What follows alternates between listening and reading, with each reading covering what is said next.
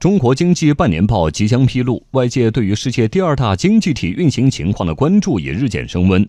国家发改委副主任、国家统计局局长宁吉喆接受记者专访，全面解读了中国经济运行最新态势。宁吉喆说，今年以来，国民经济运行持续保持稳中有进、稳中向好的发展态势。具体来看，增速、物价、就业展现多稳局面，结构、动能、效益凸显向好态势。林记者说，五个方面原因支撑了中国经济发展的好势头：一是面对复杂的国内外环境，党中央保持战略定力，为经济稳定运行创造了良好的环境和条件；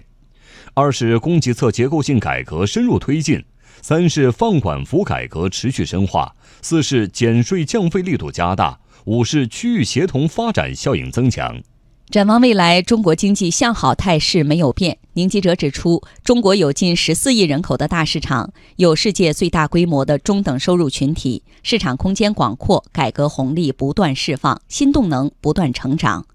中国经济发展韧性强、潜力大、后劲足，将继续运行在合理区间，保持稳中向好的发展态势。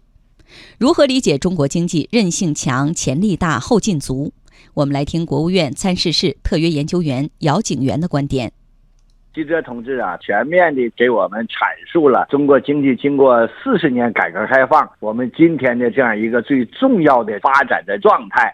所谓韧性强的话呢，一个就是我们抗风险能力大，就是我们这个块头大。我们现在总量是世界第二。还有一个呢，就是说是我们回旋余地大。大家知道，中国现在正处在一个城镇化加快发展，而且乡村振兴呢也是在积极的推动。所以回过头来看呢，我们讲中国经济韧性强，就是指它抗风险能力强。这个潜力大呀，我觉得就我们确实还存在着发展的不平衡、不充分问题，比如说。我们这个农业是吧？应当说，我们还是面对着一个怎么样从传统农业走到现代农业问题；工业怎么样由中低端走向中高端问题；我们这个服务业怎么样能让它有更快的发展，特别是现代服务业有更好的发展。这个不平衡、不充分呐，就是发展空间，就是增长潜力。这个后劲儿啊，就是一个是源于我们改革开放这四十年我们形成的基础，就是到今天是吧？你看我们这个整个经济呢，从产业结构上看，我们从四十年前的这个一产排第一，二产排第二，